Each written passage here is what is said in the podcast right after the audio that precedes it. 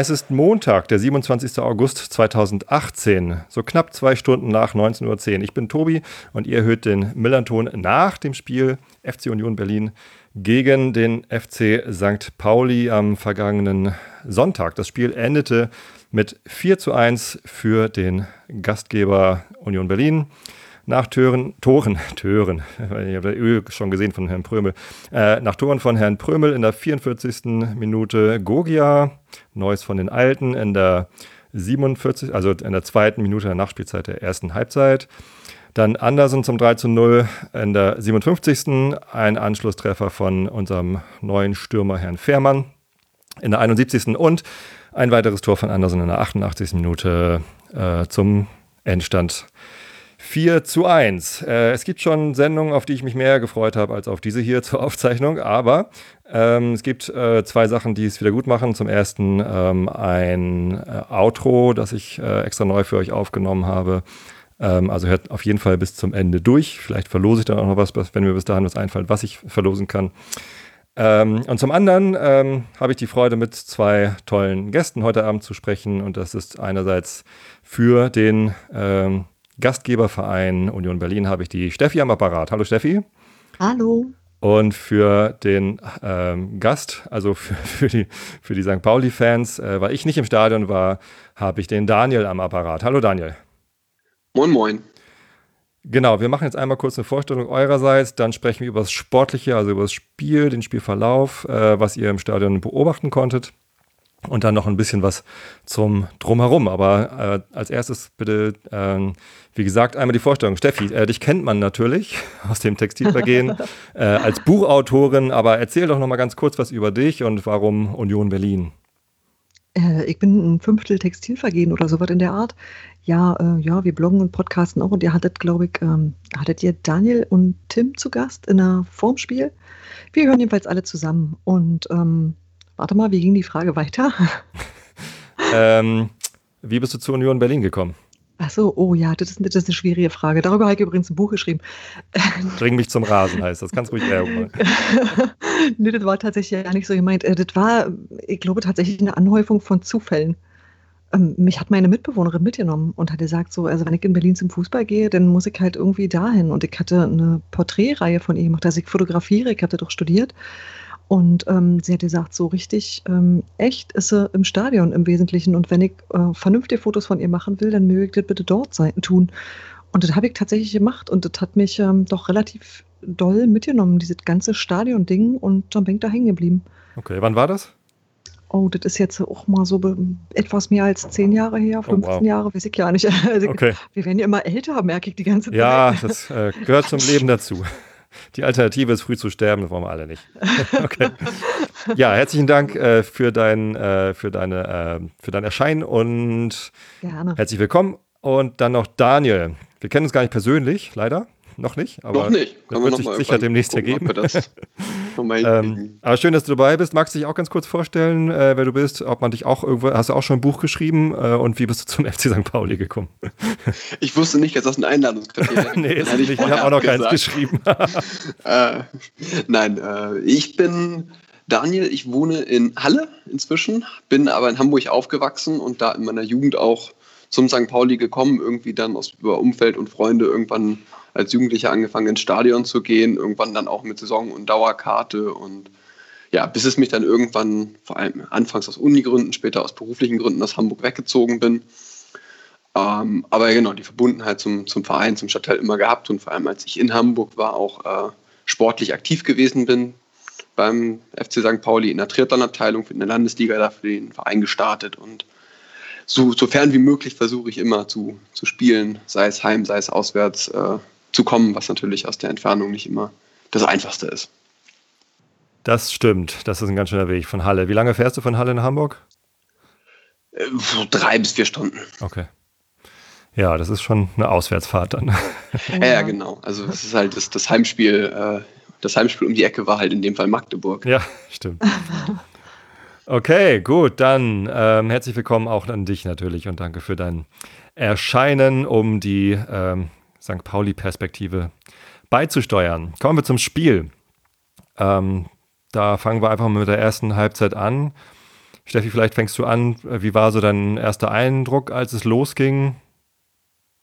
Naja, das Interessante ist, wenn ich so überlege, was ich mir vor dem Spiel so dachte, wie es wird. Ich habe euch eigentlich, ich glaube, ihr hattet eigentlich einen ganz ordentlichen Start und ich habe mich tatsächlich auf ein torloses Unentschieden eingestellt. Und die erste, naja, 25 Minuten, halbe Stunde, so etwa die erste halbe Stunde, fand ich total verhalten und auch so eher so ein Abchecken, was man so machen kann. Und da hatte ich eigentlich das Gefühl, da bewegt sich heute nicht viel. Also ich habe tatsächlich nicht gesehen, wer da jetzt irgendwann mal das bis zum Strafraum schaffen möchte. Und wenn, dann hatte ich auch eher den, den Eindruck, dass St. Pauli die Impulse gesetzt hätte. Mhm. Daniel, hast du das auch so gesehen? Grob würde ich das auch sagen. Ich würde sagen, der erste Cut, den man machen muss, war diese Aufregerszene, wo Hitler von der Ecke reingelaufen ist. Bis mhm. dahin würde ich sagen, ganz klar auch äh, St. Pauli bemühter im Spielaufbau. Bemüht ist immer so ein sehr vergiftetes Lob, ähm, das man leider in dem Fall, glaube ich, auch so nennen muss. Also sie haben sich, glaube ich, schon deutlich mehr um den Spielaufbau bemüht, im Gegensatz zu Union Berlin, was mich ein bisschen überrascht hatte. Das scheint aber unter einem neuen Trainer jetzt ein bisschen ja die neue Marschroute zu sein, dass man nicht mehr so stark selber das Spiel macht. Wenn es gelungen ist, mit Mölle, Dali und Neudecker auf eine Seite zu verschieben, dann gab es auch durchaus öfter Überzahl, Überzahlsituationen auf den Seiten und von da aus ja auch versuchte Bälle in die Mitte, aber Torgefahr war ja einfach, äh, ja, also selbst selbst bei den Toren ja eigentlich fast nicht vorhanden, muss man ja fast sagen, an der ersten Halbzeit. Also es war ja wirklich beide Seiten wenig gefährliches Szenen zusammengebracht. Und ich glaube, mit dieser Aufregerszene, in der oh, ich habe 21 Minuten. 21 war es, okay. Mhm. Man sieht aus dem Gästeblock nichts von der Anzeige, deswegen ist immer so ein bisschen Stimmt, ich sehe euch. Ja. Ähm, da, da war, glaube ich, so ein bisschen ein Bruch in der Situation, aber vielleicht können wir über die Szene auch nochmal kurz sprechen. Ich weiß nicht, wie, ja, auf jeden Fall. Ihr die ja, wahrgenommen klar. habt. Steffi, wie hast du das gesehen? Naja, ich stand tatsächlich äh, vor dem St. Pauli-Gästeblock in dem Moment. Ähm, und ähm, das war so, das war eine. Das war auf der anderen Seite der, der. Nee, das war auf der Seite, ne? Das war auf der St. Pauli-Seite, ja. ja, ja. Und ähm, deshalb stand ich halt relativ nah dran. Es war eine, eine Verletzungsunterbrechung zunächst. Und ähm, Simon Hedlund wurde behandelt und wurde auch erstmal rausgenommen. Und dann hat die Medizinabteilung halt Daumen hoch gegeben und hat gesagt, so kann weiterspielen. Dann ist er tatsächlich um die Eckfahne rum, weil er von der Seitenlinie aus äh, wieder rin musste ins Spiel. Der hat auch das Signal bekommen, dass er wieder aufs Spielfeld darf. Und bis dahin habe ich eigentlich, war eigentlich alles korrekt. So, also jedenfalls, da war nichts, was, was mich jetzt überrascht hätte. Und dann ist er erstmal vergleichsweise verhalten aufs Feld getrabt und dann ging das Spiel aber einfach weiter und da ist er sofort wieder losgesprintet. Und ich glaube, das ähm, hatten Ziereis und Knoll so nicht auf dem Schirm. Also die haben, das war so, als, als hätten die ihn aus dem Auge verloren oder nicht gedacht, dass der dann, wenn das weitergeht, auch wirklich direkt weiterläuft. Und ähm, ich habe, also ich sag mal so, regelgerecht, also ich sehe nicht, was da nicht regelgerecht gewesen wäre, aber ähm, ich kann verstehen, dass man als Abwehrspieler da ein bisschen angesäuert ist. Ja. Also das ist so, wie ich das, wie ich das wahrgenommen habe. Also da war jetzt, also das, das Balance ausspielen und wieder zurückgeben und so, das war alles so, wie man es einfach handhabt. Also bis dahin war alles gut so. Daniel, äh, du warst äh, im, im St. Pauli-Fanblock, nehme ich an, also auch auf der richtigen Seite. Wir haben das natürlich anders gesehen und wir haben natürlich recht. ähm, Nein, ich glaube, regeltechnisch schätze ich das ähnlich ein. Regeltechnisch war das alles okay. Hitlund läuft um die Eckfahne rum, kriegt das Signal vom Schiedsrichter, darf wieder reinkommen. Äh, Knoll und Ziereis rechnen damit nicht so richtig. Ich weiß auch nicht, ob sie es mitbekommen haben, dass der Schiedsrichter das angezeigt hat. Mich hat das ein bisschen an eine Szene bei der WM erinnert. Ich komme leider nicht mehr drauf, bei welchem Spiel es war, aber da gab es irgendein ähnliches Spiel. Ich meine, da ist sogar ein Tor draus gefallen, wo auch irgendwann in so einer relativ unglücklichen Situation reingewunken wurde. Und ich glaube, das ist das, was man hier festhalten muss. Das war einfach unglücklich äh, vom Schiedsrichter und vielleicht ja auch nicht die einzige unglückliche Szene, aber auf jeden Fall eine unglückliche Szene. Ähm, das würde ich auch daran festmachen, dass es danach ja doch einiges an Aufregung gab. Also gerade Knoll hat ja doch relativ deutlich seine Meinung kundgetan und dafür keine gelbe kassiert. Und ich glaube, in dem Moment hat der Herr Jablonski sich selber gesagt, ich versuche das jetzt hier wieder runterzukochen und äh, gieße damit nicht zusätzlich Öl ins Feuer. Also auch da würde ich ein Indiz dafür sehen, dass er selber gemerkt hat, das war vielleicht nicht das Klügste, ihn ganz hinten an der Eckfahne reinzulassen, sondern in der Regel wartet man ja, bis der Spieler ein bisschen mehr auf Höhe der Mitte ist, um genau solche Szenen zu vermeiden. Insofern.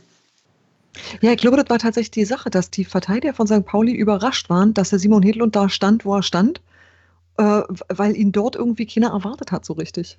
Genau. Und, ich glaube, dass es tatsächlich einfach irgendwie eine, eine unklare Kommunikation war. Und äh, da kann man auch, also da kann man durchaus stinkig sein, das kann ich verstehen. Es war halt nur nicht, also ich würde dafür jetzt niemanden verhauen, weil der Spieler selber das Signal kriegt, geh auf den Platz, dann geht er halt auf den Platz. Nein, verhauen sollte man sowieso niemanden. Das ist ja nur Sport.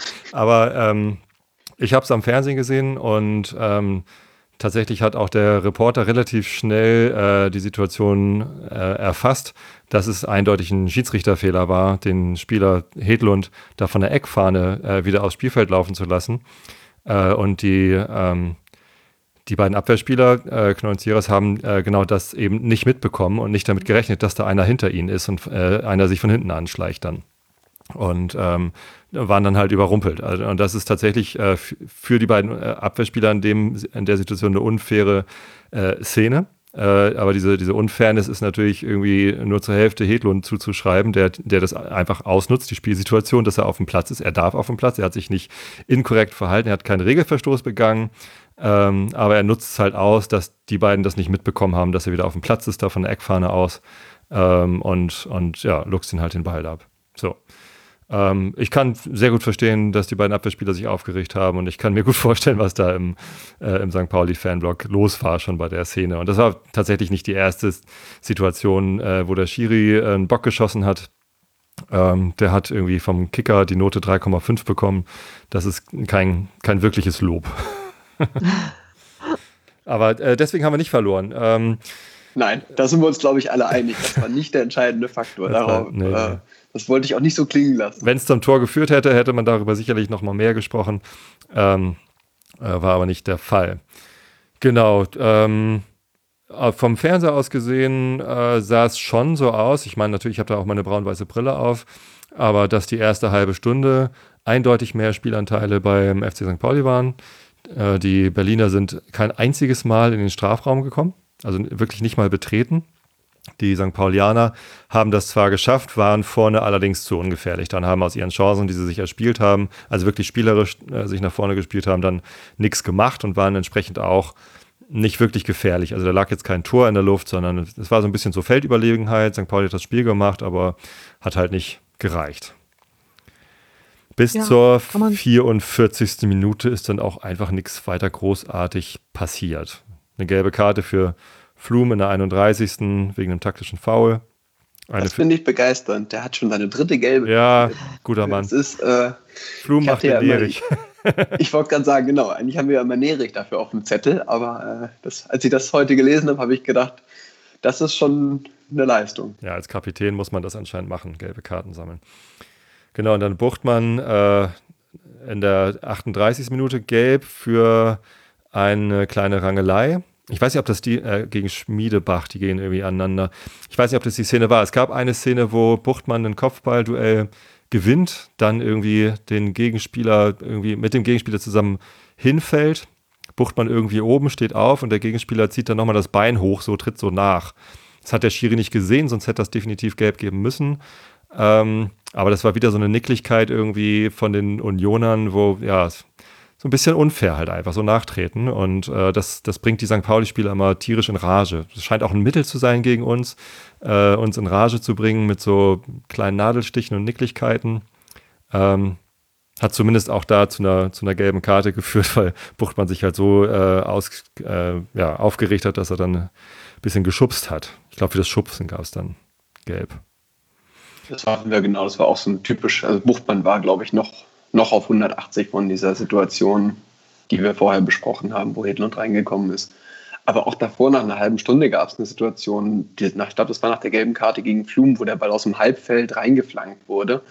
Und ich schon bei dem Ball das Gefühl hatte, wir kassieren heute auf jeden Fall noch ein, Tor nach einem hohen Ball. Also mhm. das wirkte hinten alles andere als sattelfest. Da hat man, glaube ich, wirklich gemerkt, dass Avevor gefehlt hat. Es war wirklich, also es war offensichtlich eine starke Schwächung, das kann man, glaube ich, festhalten. Mhm.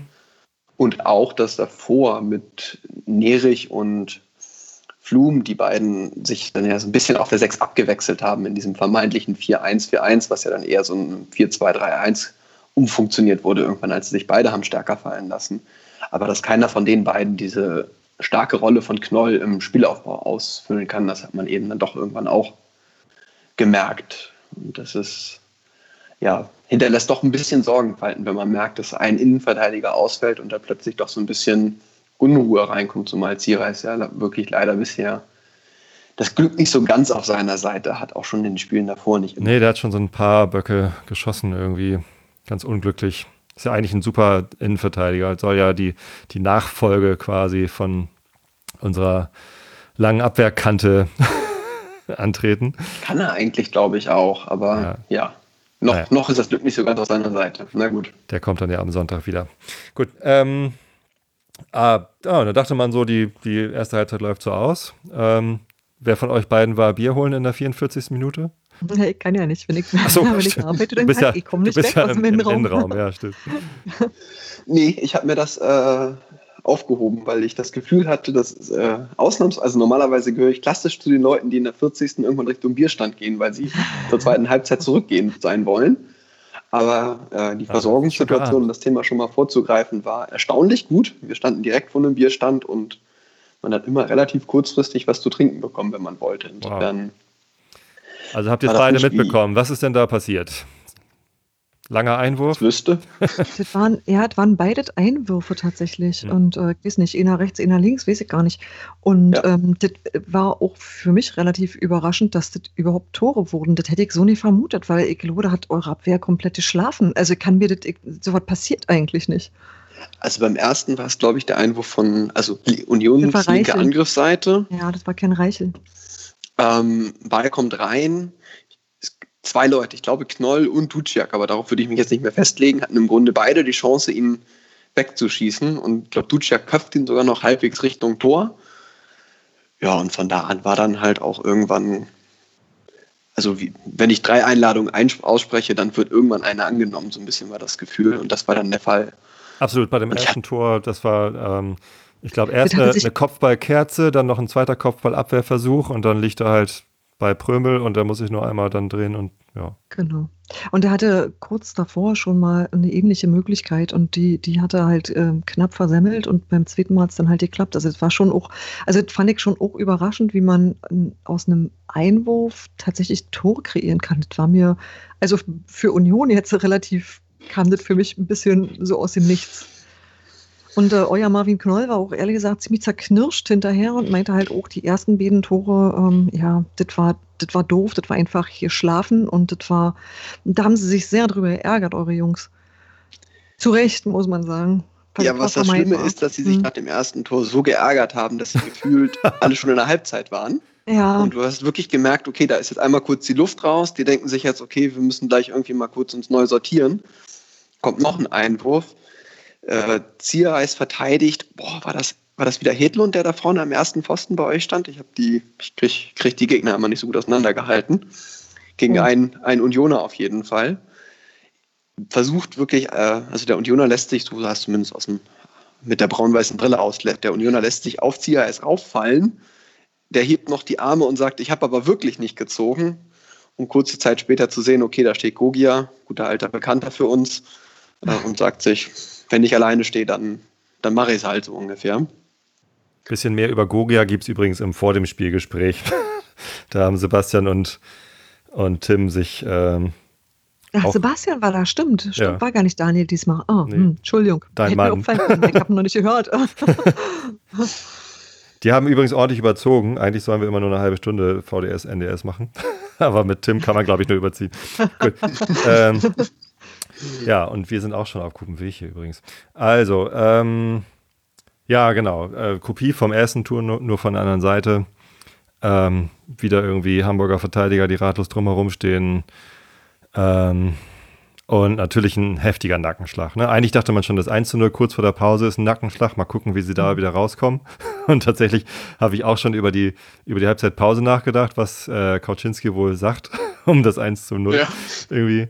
Ja, und dann fällt halt noch das 2 zu 0. Das war natürlich, da war ich dann auch bedient. Aber wir waren da immer noch ungläubig. Ja, so hat Muss ich das auch sagen. Also das war, das war, naja, nee, weil das, ähm, wisse, unsere letzte Saison war halt so katastrophal, dass man da ganz ruhig bleibt und sagt so, warte mal ab. Also da waren wir, äh, klar freust du dich über ein Tor, aber du bist dir so was von überhaupt nicht sicher, dass das irgendwie funktionieren kann, dass du immer denkst, so, das ist okay, mit ein bisschen Vorsprung in die Pause zu gehen, aber da ist äh, nur lange nicht fertig. Ja, wir dagegen haben ja sogar diese Saison schon ein Spiel nach Rückstand gedreht. ne? In Magdeburg haben wir 1-0 zurückgelegen und dann 2-1 gewonnen. Genau Ähm, deshalb. das, da habe ich halt auch gedacht, so mal gucken, vielleicht geht ja noch was in der zweiten Halbzeit. Wir haben nach einer Führung eigentlich immer verloren die letzte Saison. Und halt, Wie ihr also, dann überhaupt gewonnen habt, das würde mich noch interessieren, aber Ja. das wird jetzt, glaube ich, zu weit. nee, das war wirklich, also äh, du hast wirklich gemerkt, die Leute bei uns waren echt mit angezogener Handbremse. Tja, Gut, wir dann- Wusstet gemacht, die jetzt Stimmung nach überhaupt oben nicht. zu machen. Kommen wir mal zur ähm, zweiten Halbzeit. Ähm, wie ging das los? Wie die erste aufgehört hat, nur ohne Tore. Also wenn man die Tore aus der ersten Halbzeit rauszieht, dann war die zweite Halbzeit, glaube ich, wirklich eine Kopie davon. Beide waren ein bisschen bemüht. St. Pauli musste natürlich jetzt mehr machen. Union hat sich das, glaube ich, äh, ist das entgegengekommen. Man hat sich ein Stück weiter zurückgezogen. Aber viel ist das, äh, viel ist das nicht gewesen.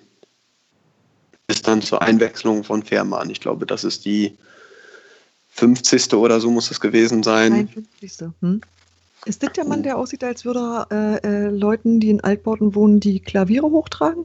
Allerdings, ja, der ist zwei Meter und Mit ein einer Hand. Was? Äh, Mit- und ein genau. ordentlicher Schrank. Also, ja. Ich war kurz ein bisschen entsetzt, äh, weil sein Gegenspieler ist auch jetzt nicht direkt clean. da war ich schon so ein bisschen so, hoppala. Ja, ja, das ist ein ganz schönes Tier. Genau.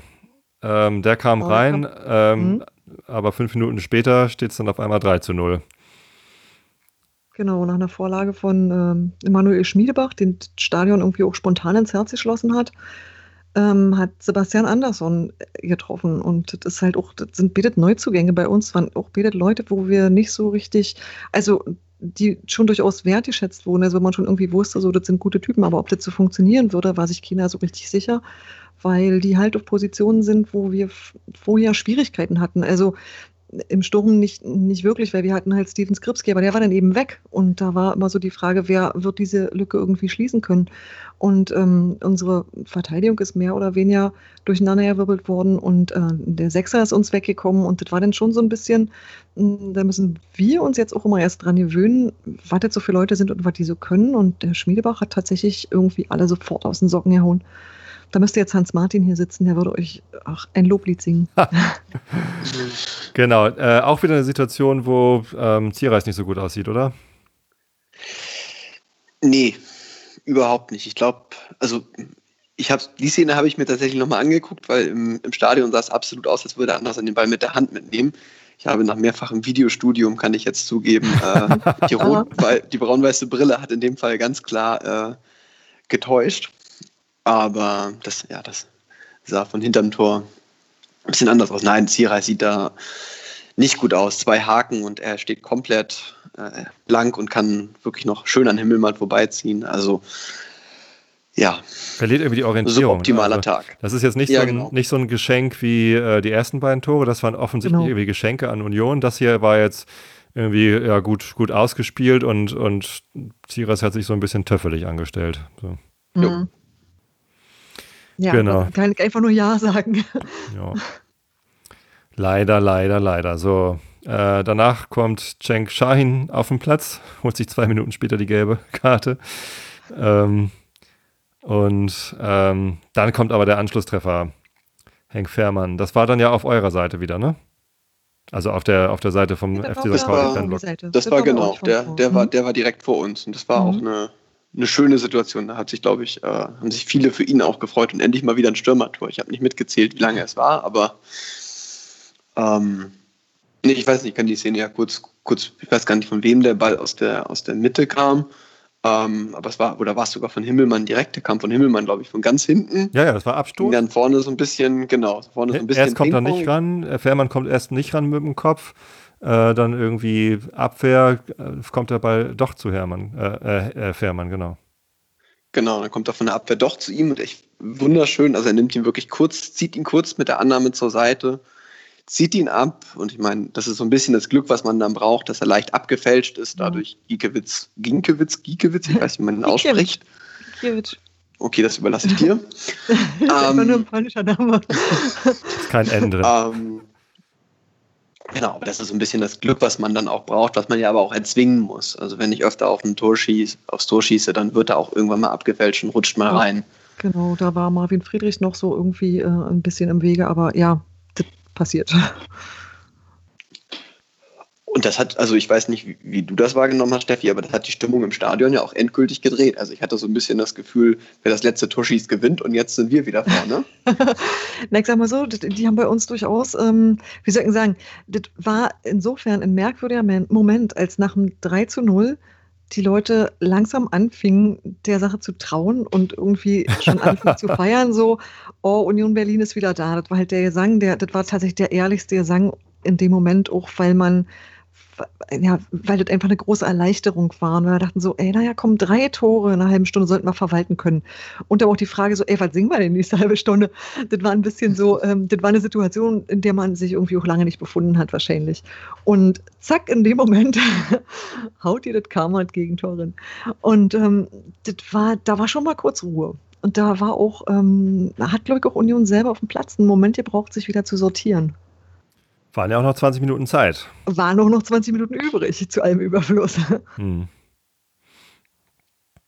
Genau. Ja, das, wurde dann allerdings, das wurde dann allerdings bei uns nochmal interessant gewechselt. Ähm, Felix Groß ging runter und ich überlege gerade, kam Jules für ihn? Ich glaube ja. ja. ja. Ich, das habe ich, hab ich gerade nicht so in der Offenzeit. Und äh, das war ein Spieler, der ist jetzt unter der Woche gerade erst neu verpflichtet worden. Also den hat keiner von uns vorher gesehen. Und ähm, den fand ich ziemlich beeindruckend. Also das ging mir die ganze Zeit so, dass da Leute waren, wo ich dachte so, okay, wer bist du jetzt? Da musst du dann immer erstmal so Rückennummern studieren und gucken so. Naja, aber der hat ja lange für Fürth gespielt. Also als, als Spieler kennt man den ja. Der ja, war ganz lange in Fürth, äh, letzte Saison in Hoffenheim, da hat er, ist halt nicht eingewechselt worden und kam dann halt zurück in die zweite Liga. Genau. Für mich war das jemand, an den ich mich aktiv überhaupt nicht erinnern konnte gar nicht. Also ich weiß das, weil ich es gelesen habe, wo der herkam, aber ich konnte ihn so als, ähm, als Spieler an dem ganzen Gefüge mir so, ich wusste das nicht. Ich wusste nicht, was sein Job sein wird. Ich wusste nicht, äh, um welche Position er sich mit welchen Spielern im Mittelfeld rangeln wird und so. Und das war dann schon eher so, okay, der ist auch, ähm, also der hat auch eine, eine sehr zielstrebige Art, so Dinge an sich zu reißen. Und ich hatte das Gefühl, dass der dem Spiel durchaus auch nochmal Impulse gegeben hat. Und ähm, ja, dann waren wir auch irgendwie warte mal, war, nee, in, ja, dann haben wir doch, ja, in der 88. kam dann halt tatsächlich nach einer Vorarbeit von Jules ähm, tatsächlich noch das 4 zu 1 zustande, mit dem ich nicht mehr ernsthaft gerechnet hatte. Daniel, hast du noch mit dem 4 zu 1 gerechnet? Also sag mal so, es hat mich dann zumindest nicht mehr überrascht. Man hat nach dem 3-1 hat St. Pauli ja schon viel nach vorne geworfen, hat vieles ja. probiert. Ähm, ich glaube, die Umstellung zurück zum mit auf eine Spitze ist eher positiv zu sehen. Das hat vom Spielsystem besser gepasst, als die kurze Zeit haben sie ja mit äh, Diamantakos und Fährmann vorne drin gespielt. Das hat ja nicht so gut geklappt. Daraufhin ist Diamantakos dann ja ausgewechselt worden. Für, das war die Shahin-Einwechslung, die du vorhin angesprochen mhm. hast. Ich glaube, das hat wieder besser funktioniert. Und nach dem Tor hat man, glaube ich, schon gemerkt, es gab so fünf bis zehn Minuten, wo St. Pauli gepusht hat, wo es auch nochmal drei, vier ja. Ja so Halbchancen, sage ich jetzt mal, gab. Es war diese eine Szene von Buchtmann, die, glaube ich, wirklich gut war, wo er Das war eigentlich keine Halbchance, das war eigentlich eine ziemlich, ziemlich klare Chance. Wollte ich, wollte ich mich gerade korrigieren. Die, die muss man eigentlich wirklich als eine große Chance rausstellen, äh, wo er den, ich weiß gar nicht, er schießt, glaube ich, den Torwart halbwegs an. Genau, Gikiewicz hat seine Schulter dazwischen. So. Zieht die Schulter ein bisschen hoch und kommt halt ran. So, und wenn, wenn einer von denen reinrutscht, dann wird das, glaube ich, echt nochmal ein heißer Tanz. Genau. Und genau. das war das, ich in dem Moment das habe ich in dem Moment auch gesehen. Und da habe ich auch wirklich, ist mir auch äh, ein bisschen heiß und kalt geworden, gebe ich ehrlich zu. Das war in der 87. Minute, wenn der drin gewesen wäre von, äh, von, von Buchtmann. Ja. Äh, das wäre nochmal eine ganz heiße Schlussphase geworden. Es gab ja auch, wie viel äh, Nachspiel, Nachspielzeit gab es? Drei, vier Minuten, ne? Irgendwie. Das, das war nach der 88. dann ja aber auch egal. Ja. Also aber, nach der Szene war ja dann endgültig der Drops gelutscht. Und das hat man ja aber da schon gesehen. Man hat ja auch vorher schon viele Szenen gesehen, wo, ich glaube, das war auch vor der Mölle-Dali-Flanke, wo ähm, Knoll den Ball vorne an der Ecke festmacht. Und ich sag mal, wenn man den Innenverteidiger vorne an der Ecke sieht, ähm, dann sieht man schon, dann ist das ja spätestens das Zeichen, dass Verteidigung nicht mehr das alleroberste Gut ist. Und das hat man in der, der Szene dann ja auch gesehen, wo das 4-1 gefallen ist. Also es war, war es eine 4-2, eine 5 auf 2 Situation, ich weiß es nicht mehr genau. Auf jeden fünf, Fall. 5 auf 3 war es, glaube ich. Also 5 Unioner waren da und, und drei oder vier St. Paulianer. Also ein schön ausgespielter Konter, ein schönes Tor, muss man anerkennen. Na klar, also, aber wenn hinten keiner mehr ist, können die anderen mit einem schnellen Konter ein Tor machen. Das war die logische Folge. Klar, dieser Buchtmann-Versuch in der 87. Minute, ähm, der hat halt äh, so viel Hoffnung nochmal gegeben, dass halt wirklich alle nach vorne gerannt sind. Ich gewundert, dass Himmelmann noch hinten stand. ja. Genau, dann 4 zu 1, Anderson, äh, wie beschrieben, gut rausgespielt. Zwei Minuten Nachspielzeit, das war es dann, glaube ich. Schauen wir mal kurz auf die Spieldaten. Ähm, Tore 4 zu 1, Torschüsse 10 zu 10. zählen aber auch wirklich alles als Torschuss, oder? Ja, aber ja, das, ist, glaube ich, war generell, war, glaube ich, eigentlich nach der Statistik total ausgeglichen. Ich fand auch, also wenn man gerade mal die erste Halbzeit nochmal Revue passieren lässt, 4 zu 1 klingt halt wie eine Klatsche und wie ein klarer Sieg. Genau. Aber ja. das war es halt eigentlich nicht, sondern genau. es war irgendwie, äh, die, die zwei Tore am Ende der ersten Halbzeit äh, waren halt äh, geschenkt. Das war äh, Dusseligkeit. 3 zu 0 äh, war, war gut gespielt, aber halt ja, irgendwie individueller Fehler. Ähm, und dann das, das vierte Tor war halt dem geschuldet, dass, dass wir immer noch alles versucht haben irgendwie. Und deswegen äh, klingt es sehr deutlich äh, und ist am Ende auch äh, verdient, aber es ist eben nicht, nicht so deutlich, äh, wie es aussieht. Ne? Allein irgendwie Zweikampfquote waren wir einen Ticken besser, bei Besitz waren wir irgendwie ein Prozent schlechter, äh, Passquote waren wir irgendwie besser. Ähm, das heißt, äh, was die Statistiken angeht, war es äh, mindestens ausgeglichen, wenn nicht sogar mit leichten Vorteilen für St. Pauli. Äh, nur darum geht es halt nicht. Ne? 6 zu 1 Ecken gab es übrigens aus Sicht von St. Pauli. mhm. ähm, Kann man doch mal was draus machen. Ecken, Ecken zählen aber nichts. Früher dachte man immer drei Ecken ein Tor, aber selbst das hätte ja nicht gereicht. ähm, nein, aber ich glaube, man kann auch aus, aus Blockperspektive sagen. Ich glaube, ich habe noch nie, ich habe schon viele und auch schlimmere Niederlagen in St. Pauli-Blöcken erlebt, aber einem, wenn man mir vorher gesagt hätte, ihr verliert 4-1 und eigentlich ist die Stimmung aber ganz okay, hätte ich, hätte ich nicht geglaubt. Und wenn man das, glaube ich, jetzt sich nach, dann im Nachhinein so klar zieht, dass man eigentlich alle rausgegangen sind mit, naja, okay, ärgerlich passiert, obwohl man 4-1 verloren hat, dann sieht man, dass das Ergebnis eben doch den Spielverlauf nicht so richtig widerspiegelt. Die einzige Statistik, ähm, die mir im, im, Nachhinein zu denken gegeben hat, war die äh, Laufleistung.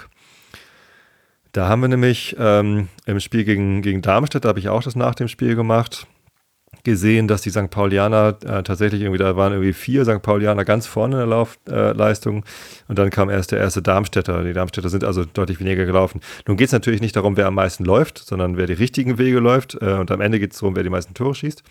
Ähm, aber hier sieht man, dass äh, Prömel mit 12,63 Kilometer Laufleistung ähm, äh, deutlich am meisten gelaufen ist. Äh, vor Mats äh, Mölle-Dali äh, mit 11,85. So, das ist schon mal ein ganz schöner Unterschied. Und äh, danach kommt dann schon Simon Hedlund mit 11,75 und dann Rich Neudecker.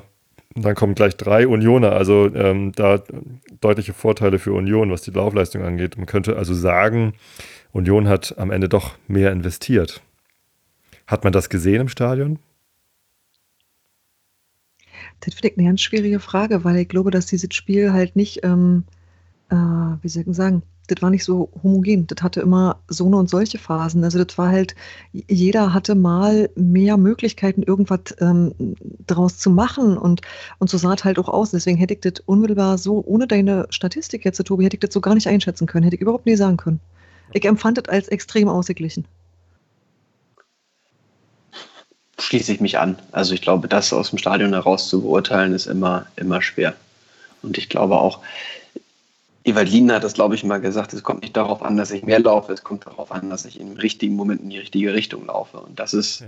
das, ist das Entscheidende. Und das ist das, das finde ich das Beeindruckende bei Mats Mölle-Dali. Der hat halt der, die zweitmeisten Kilometer. Das hat man aber eben auch bei ihm zum Beispiel, finde ich, ganz klar gesehen. Also bei dem hat man ganz klar gesehen, dass der wieder an allen Ecken und Enden zu finden war. Aber er ist immer überall. Und, ne? aber auch, dass er und Neudecker, die beiden sind, die am meisten gelaufen sind, spricht eben auch dafür, dass es mit der Position zusammenhängt, die ja beide die halb außen auf, den, auf in der Offensive gespielt haben. Hm. Ja, so ist es nun mal. Habt ihr noch was zur sportlichen Situation zu sagen?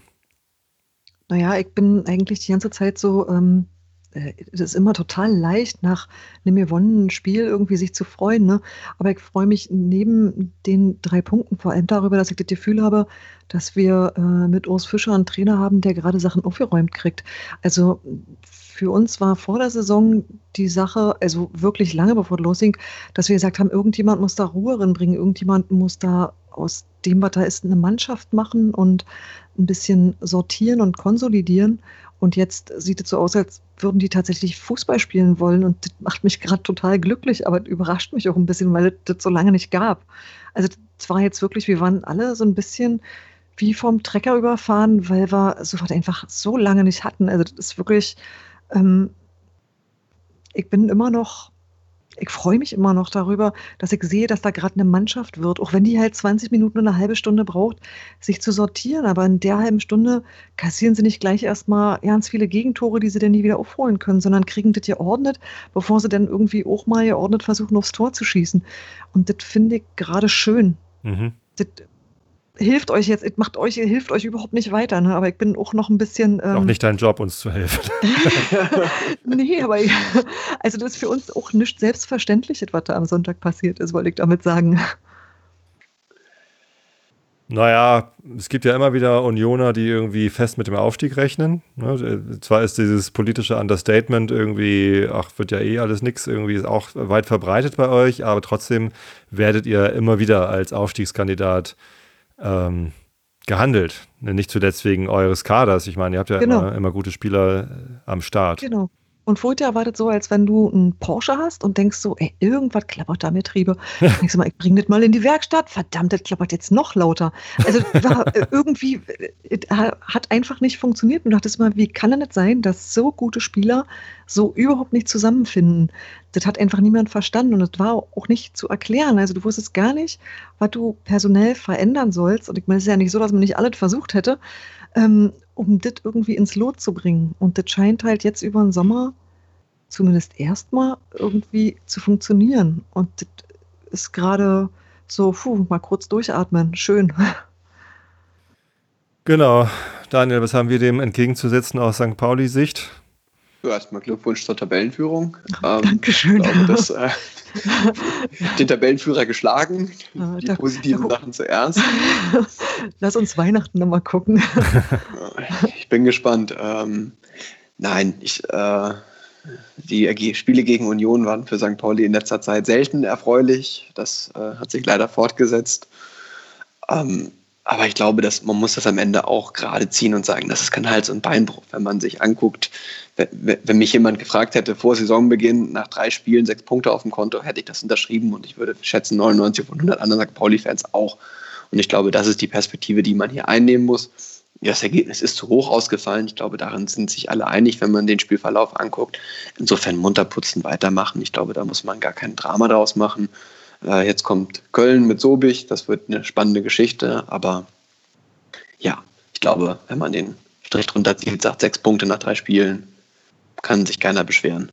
Genau, das bisschen deprimierende ist halt, dass man mit zwei Siegen gestartet ist und jetzt im Pokal und in der Liga zwei Pflichtspiele hintereinander verloren hat. Äh, beide Spiele hat St. Pauli nicht schlecht gespielt, aber dann halt dennoch verloren. Also auch das Pokalspiel war ja keine Katastrophe von der spielerischen Leistung, ähm, zumindest so größtenteils. Und auch das Spiel gegen Union, da, da gab es halt ja diese, diese Phase am Ende der ersten Halbzeit und vielleicht das, das 3 zu 0, was irgendwie äh, unnötig war. Aber ansonsten haben wir eigentlich eine gute Figur abgegeben. Ähm, Aber auch gegen Wiesbaden hattest du schon wieder, hattest du hin und wieder hinten Aussetzer. Also es, man hat es Wiesbaden aus dem Block nur sehr, sehr bescheiden gesehen, wo, wo die Wiesbadener zu Chancen gekommen sind, wo man sich gefragt hat, das ist eigentlich, eigentlich dürfte das nicht passieren. Also das ja. scheint sich schon so ein bisschen jetzt festzusetzen. Lass, Lasse fehlt. Lasse fehlt. Ja, Uns fehlt ja, die Lasse. Uns fehlt die Lasse in der Innenverteidigung. Aber ja, ähm, dafür haben wir mit Knoll eigentlich einen ganz guten äh, Neuzugang bekommen, ähm, der im ersten Spiel auch gleich getroffen hat. Und ähm, ich, ich bin, jetzt auch weit davon entfernt, mir, mir große Sorgen zu machen. Für uns genau kommt Köln äh, mit äh, Lasse Sobiech und anderen ehemaligen St. Paulianern. Äh, wer auch immer da noch alles dabei ist. Ich hab, ist, ist Matze Lehmann noch bei denen im, am Start? Ich glaube, der spielt nicht mehr, ne? Oder zumindest nicht mehr in der Start oder so. Da müsste ich mich jetzt neu reinlesen. Ja, ist ja auch egal. Das, das ähm, kommt vor dem nächsten Spiel. Thomas Kessler war ja auch mal bei uns, aber ich glaube, der ist auch der ist hinter Timo Horn, glaube ich, zweiter Torwart. Äh, ist ja auch Wumpe. Für, ähm, für Union Berlin, was habt ihr als nächstes äh, Spiel auswärts? Sie dürfen nach Sandhausen. In Sandhausen. Jo. Das ist ja halbwegs ja, klingt, weiß ich nicht. Klingt machbar, aber es ist immer, immer irgendwie. Genau. klingt machbar, ist immer irgendwie oll. Ist doch jetzt keine Auswärtsfahrt, wo man sagt, so eine schöne Stadt, da wollte ich schon immer mal hin. Ganz, nee, ganz interessant finde ich ja, äh, dass für euch im Pokal jetzt äh, Borussia Dortmund zugelost worden ist, äh, ja, die auch 4 zu 1 gewonnen haben. ja, aber wir haben trotzdem ein Déjà-vu, weil das hatten wir doch schon. Wir hätten so gerne mal, das Ende, ich hätte so gerne mal ein Heimspiel. Wir hatten seit ewig keine Pokalspiele mehr zu Hause. Oh, wir hatten ein Heimspiel halt gegen Dortmund, hatten wir letztens, bringt auch nicht viel. ja, wir sind halt auch immer nicht lange genug dabei, um irgendwie mal, na egal. Ja. Es ist halt irgendwie, spätestens in Dortmund ist dann eigentlich auch Schluss, gehe ganz fest davon aus. Also das ist Schöne zu versuchen und man kann auch mal Glück haben, aber das ist halt irgendwie auch ähm, äh, nichts, womit man wirklich rechnen kann. Und interessanterweise spielt äh, die Mannschaft, die uns aus dem Pokal geworfen hat, als nächstes gegen den HSV, also gegen unseren Stadtrivalen. Auch ganz lustig, mal gucken, was da draus wird. Äh, ja, genau. In der Tabelle sieht es jetzt so aus: Ihr habt sieben Punkte, wir haben äh, sechs Punkte. Ähm, Stand, Stand jetzt äh, führt der HSV gegen Bielefeld im Montagsspiel 1 zu 0. Das heißt, wir sind nicht mal mehr äh, die Nummer 1 der Stadt. äh, was bedauerlich ist, aber wir sind auch nur ein Punkt hinter dem Tabellenführer. Insofern äh, lohnt sich ein Blick auf die Tabelle im Moment sowieso. Aber vielleicht hilft das ja auch, dass ein paar Leute diesen von diesem Ross wieder ein bisschen runterkommen. Ich habe das Gefühl, seit der HSV abgestiegen ist, ist das Einzige, wo man sich beschäftigt, äh, der Hass auf den Stadtrivalen. Und ich finde, man dürfte sich jetzt doch auch mal wieder ein bisschen mehr mit sich selber beschäftigen und wieder ein bisschen mehr sich ähm, davon lösen, dass das das einzige Definitionsmerkmal ist. Also ja, ja. vielleicht ja, beruhigt das, das, das Ganze auch wieder ein das bisschen. Macht auch, das macht aber auch ein bisschen Spaß. Also ein bisschen. So, Wenn es um Hass geht, habe ich eine ganz klare Position. Hass hat äh, im Sport nichts zu suchen. Äh, das das finde ich bescheuert, äh, wenn es dann um, um Hass geht, weil aus Hass entsteht auch ganz schnell Gewalt. Äh, Rivalität ist natürlich äh, das meine ich. Teil, ah, nee. Teil des Spiels Nein, und das, das gehört mit dazu. Nee, nee, Tobi, da bin ich ganz bei dir. Ja. Nee, aber tatsächlich ist das eine spannende Situation und dann eine Frage der Nerven, wie man damit fertig wird. Weil ähm, wir hatten das ja kurzfristig auch mit Hertha in der zweiten Liga. Und ähm, das waren halt wirklich, äh, also ich sag mal so, ich brauchte das nicht wieder, aber diese Derbys waren krasse Spiele. Also das war tatsächlich emotional unfassbar anstrengend, aber auch irgendwie wahnsinnig schön dabei gewesen zu sein. Also das ist schon, ähm, das ist schon richtig, dass, dass ähm, die Leute das beschäftigt. Ja, tatsächlich die, die Vorfreude auf das Derby ist bei mir auch größer, als jetzt zu gucken, steht der HSV gerade vor uns oder hinter uns. Das ist mir genau. relativ wumpe. Äh, nächsten Montag gibt es Karten für einen für Gästeblock. Das erste Spiel, äh, das erste Derby ist ja auswärts in Pinneberg mhm. sozusagen, im Stadion hinter der Müllverbrennungsanlage, wie es so schön heißt. Und äh, da schaue ich mal, ob ich eine Karte kriege. Gut, so viel zur sportlichen Lage. Lass uns noch kurz über das Drumherum reden. Ähm, Genau, du musstest arbeiten, Stefanie? Genau, genau. Also müssen auch wollen. Also ja, ähm, dürfen. ich fotografiere halt und nee, tatsächlich, und das mache ich auch wirklich gerne. Und wenn ihr das Spieltags, also das Spieltagsplakat in Berlin zufällig gesehen haben solltet, äh, das war mein Foto dieses Mal. Und da freue ich mich immer ganz doll drüber, weil das auch nicht jedes Mal so ist. Also weil ich da auch nicht so der Hauslieferant bin, sondern einfach ähm, ich fotografiere halt und wenn ich arbeite auch in der Grafikabteilung, mache aber nicht die Spielankündigungsplakate. Und wenn sich unser Art Director dann entschließt, eins von meinen Fotos zu nehmen, dann bin ich mal ein schön doll glücklich. Mhm. So, und deshalb war ich halt im Innenraum, weil ich eine, also eine Fotoakkreditierung habe und eigentlich bei Heimspielen immer im Innenbereich fotografiere. Okay. Und von daher muss ich mal sagen, ich kenne unser Essensangebot und Trinkenangebot nur relativ unzureichend. Ich bestelle immer bei meinem Mann eine Ladung Purzelchen, die er mir dann ähm, zum Presseeingang bringt, wenn das Spiel vorbei ist, dass ich dann auch irgendwann mal was gegessen haben werde. Was sind Den bitte, Rest müsst ihr mir erzählen. Was, was bitte sind Purzelchen? Ach, das ist das beste Gebäck der Welt. Das ist ein bisschen wie, ah, kennt ihr Quarkbällchen? Das sind ja, fette, ja, ach so, okay. so, ganz, ja. so ganz kleine frittierte Teilchen, so kleine frittierte Kuchendingsies mit ein bisschen Puderzucker. Die gibt es in so einer dreieckigen Tüte mit so einem Zahnstocher drin. Und äh, das und ein Kaffee ist halt irgendwie ähm, der Tatsache geschuldet, dass Spiele einfach auch zu früh angepfiffen werden. Da bin ich dann einfach noch nicht bratwursthungrig oder so, sondern das ist halt irgendwie gerade Kaffeezeit. Und da ist es ganz schön, dass es dann halt auch tatsächlich einen Kaffee- und Kuchenstand gibt. Und diese Purzelchen gibt es bei euch im Stadion, ja?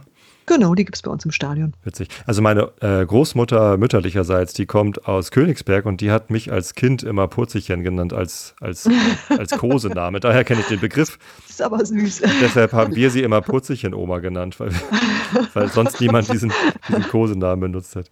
Äh, interessant, okay. Und dann, ja, das Spiel siehst du dann halt wirklich immer so aus, aus der Nahperspektive, hast wahrscheinlich äh, öfter mal auch den Blick dann auf die Fans gerichtet und machst auch von denen Fotos oder ist wirklich nur Spielszenen und Spieler dein Ich glaube, man muss sich, man muss sich irgendwann entscheiden, weil ähm, da ist ja halt ein Zaun drumherum und ich dürfte zwar Ah, auch auf die okay. Tribüne wechseln, aber das würde heißen, dass ich dann, wenn ich aufs Spielfeld fotografieren möchte, wieder einen Zaun vor der Nase habe und da muss man sich einfach irgendwann mal entschließen, was man machen möchte. Und das war halt der Moment, wo ich gesagt habe, okay, wenn ich Spielfeld darf, dann mache ich Spielfeld so lange, wie es möglich ist. Und du kannst dich auch nicht auf das konzentrieren, was hinter dir ist. Also klar kriege ich mit, was in den Blöcken los ist und das ist auch so, ähm, ich kann mich halt ziemlich frei bewegen im Innenraum. Das heißt, ich kann auch die Seite wechseln, weil ich natürlich dann dahin gehe, wie alle anderen Fotografen auch, also ist jetzt nicht ungewöhnliches, wo ich ähm, das Tor erwarte oder wo ich es gerne hätte, sagen wir mal. Mhm. Also klar, wenn ich für einen Union-Blog Fotos mache, dann stelle ich mich vor das Tor, auf das Union schießt, ist logisch. Okay. Ähm, Daniel, wie ist bei dir? Das ist wahrscheinlich auch nicht der typische FC St. Pauli-Anreiseweg aus Halle. Nö, wir sind mit dem Auto von hier gefahren. Das sind so, ja, mit, mit äh, bisschen Baustelle zwei Stunden oder so, die wir gebraucht haben. Parken bei euch, habe ich vorher schon gelesen, ist nicht so ganz einfach. Wir haben es dann irgendwann doch noch geschafft, ein Parkhaus zu finden, in dem auch noch 10.000 Plätze gefühlt frei waren. Also hätte man auch mal ankündigen können, aber wollte man wahrscheinlich nicht, obwohl ihr viele, viele andere. Da musst du, glaube ich, mal den Tipp geben, wo dieses Parkhaus für die Ja, wenn ich das jetzt sage, dann packen sie das nächste Mal alle da. Nein.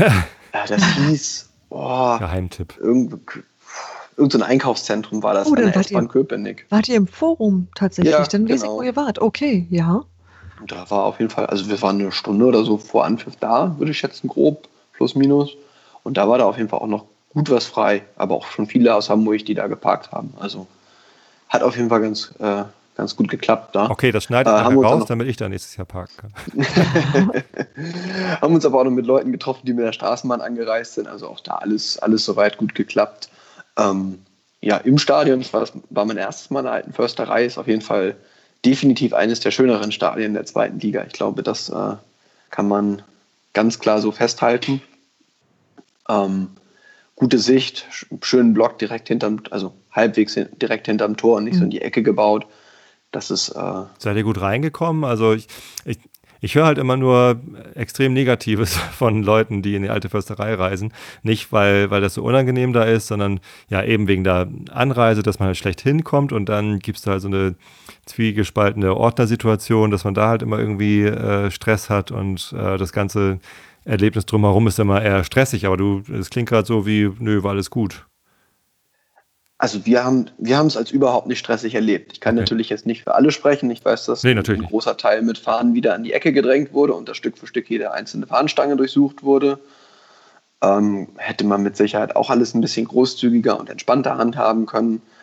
Aber im Großen und Ganzen habe ich die Einlasssituation als relativ geordnet und deutlich entspannter als vieles andere erlebt. Okay. Optimierungsbedarf gibt es, glaube ich, immer, aber oder Möglichkeiten, aber das war, glaube ich, in dem Moment alles im Entspannten. Was mich ein bisschen gewundert hat, ist, dass sie beim Aus, äh, als wir raus sind, dann da wieder mit Hunden standen, wo ich dachte, wir gehen doch, jetzt lass uns doch hier bitte einfach weg. Also ich stehe auch dazu, Hunde sind nicht so meine absoluten Lieblingstiere und ich finde das immer so ein bisschen beängstigend, wenn da plötzlich Polizisten mit Hunden stehen. Ähm, wundere ich mich immer so ein bisschen, was das Ganze in dem Moment soll, aber. Ja, genau das. Also Hundestaffel ja. soll halt Angst machen.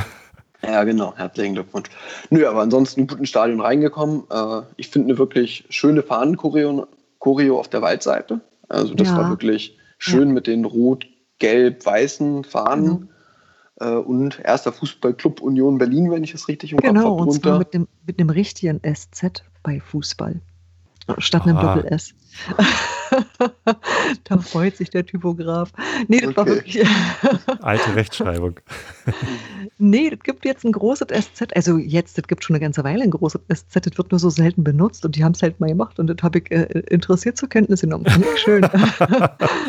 okay gestehe, das ist mir nicht aufgefallen. No, nee, aber nee das, ist, das ist völlig klar. Ich glaube übrigens, wenn es bei uns Stress gibt mit der Anreise, es ähm, fällt es zu 95 Prozent aller Fälle auf ähm, die Unordnung ähm, bei den Berliner Verkehrsbetrieben zurück, die sich immer darüber streiten, ob es möglich ist, wenn da 22.000 Leute anreisen wollen, vielleicht mal eine Extrabahn fahren zu lassen.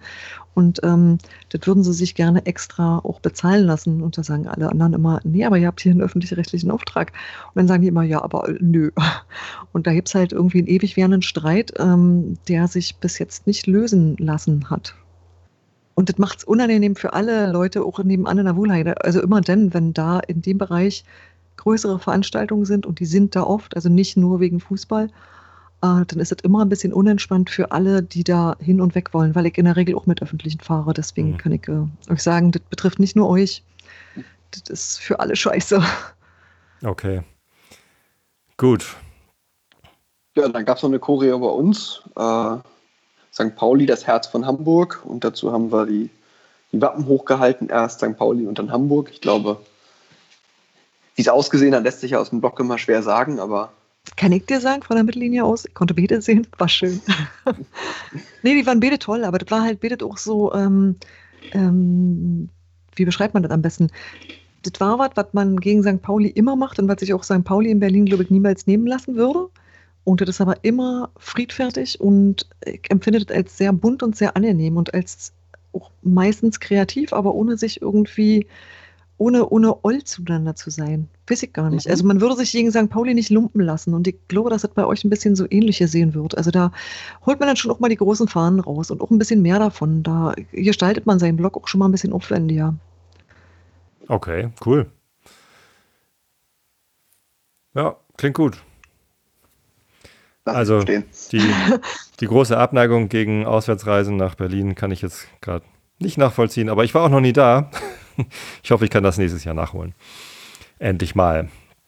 Nee, ansonsten auch Stimmung rundherum, rund ums Stadion, absolut friedlich, absolut fröhlich. Viele Leute, die eine schöne Heimreise wünschen, ähnliches. Also ähm, ich weiß, dass es da in der Vergangenheit auch öfter mal Auseinandersetzungen gab, aber davon kann ich überhaupt nichts berichten. Also es war wirklich ein friedliches, friedliches Miteinander. Ich glaube, das Spiel hat aber auch seines dazu beigetragen, dass es ja. eben am Endergebnis nicht hitzig war, sondern klar und ähm, alle sich damit dann auch irgendwie abgefunden haben. Das befriedet so eine Situation natürlich auch.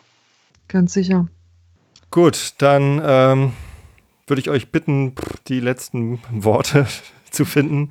Äh, Daniel, liegt dir noch was auf der Seele, was du loswerden willst, Richtung Berlin oder an die St. Pauli-Hörer? Weil hier hören ja auch viele St. Pauli-Fans zu. Willst du uns noch irgendwas sagen?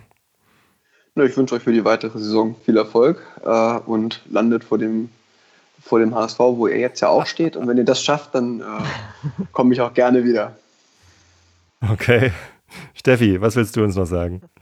Naja, gegen St. Pauli spielen ist immer so ein bisschen wie, wenn ich gegen mein Kind Mau Mau spiele. Ich hab's echt gerne und ich gönne ihm durchaus einen oh, Sieg, oh, aber ich würde, ich würde mich wirklich nicht hinreißen lassen, von selber die Waffen zu strecken. Nee, das ähm, hat Spaß gemacht und ich fand auch, es kann immer so oder anders ausgehen und ich wünsche euch einfach alles Gute. Ich habe euch gerne in der Liga, falls ich nicht angekommen sein ich, äh, ich, ich hoffe, du hast dein Kind gern. Ansonsten wird man natürlich ungern äh, mit Kindern verglichen. Also naja. Nee, aber du weißt, was ich meine. Ne? Der Ehrgeiz ja. ist da. In dem Moment, wo das Spiel angeht, will ich drei Punkte. Ist mir völlig egal. Also ist mir, da ist es dann einfach, tut mir leid, da kenne ich keine Verwandten. Absolut. Gut. Ich danke euch beiden für die Zeit. Wir haben ordentlich überzogen. Macht nichts. Wenn die anderen das dürfen, darf ich das auch. Hat mir gut gefallen. Vielen Dank für eure Perspektiven. Daniel, auch an dich. Ähm, Gerne. Dass, dass, du uns hier quasi im Millern-Ton äh, unterstützt. Normalerweise machen wir ja die St. Pauli-Perspektive. Äh, aber wenn keiner von uns im Stadion ist, äh, versuchen wir es jetzt mal so. Äh, aber natürlich auch großen Dank an dich, Steffi. Ähm, ja, gerne. Auch von meiner Seite aus alles Gute für die weitere Saison, bis ihr dann äh, zu uns kommt. Ähm, vielleicht hören wir uns dann wieder. Ich weiß nicht, wer dann das, das Rückspiel macht. Achso, macht bestimmt dann auch wieder Yannick mit mit äh, Tim. da gibt es so eine, so eine Beziehung. äh, keine Ahnung, was da abgeht. Ähm, aber ja, vielleicht sieht man sich ja auch mal im Stadion auf ein Kaltgetränk. Sagt Bescheid, wenn ihr da seid, gerne.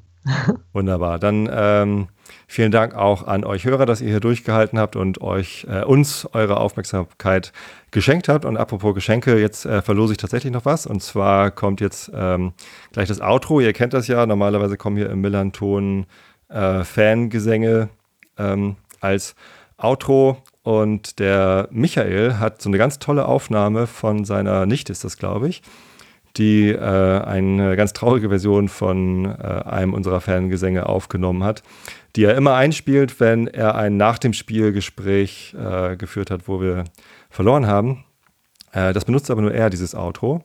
Und ähm, dementsprechend habe ich mir gedacht, äh, nehme ich doch auch mal was auf mit äh, meiner älteren Tochter.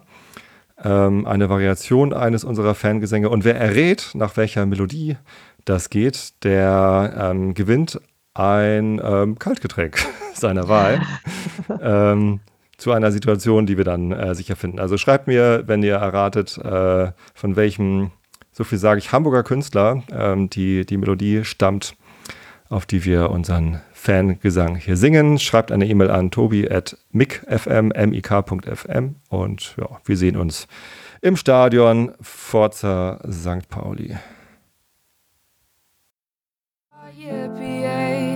Hamburg, Hamburg, St. Pauli, hey, ja, yippie, Hamburg, Hamburg, St. Pauli, hey, ja, yippie, Hamburg, Hamburg, St. Pauli, hey, ja, yippie, Hamburg, Hamburg, St. Pauli, hey, ja, yippie, Hamburg, Hamburg, St. Pauli.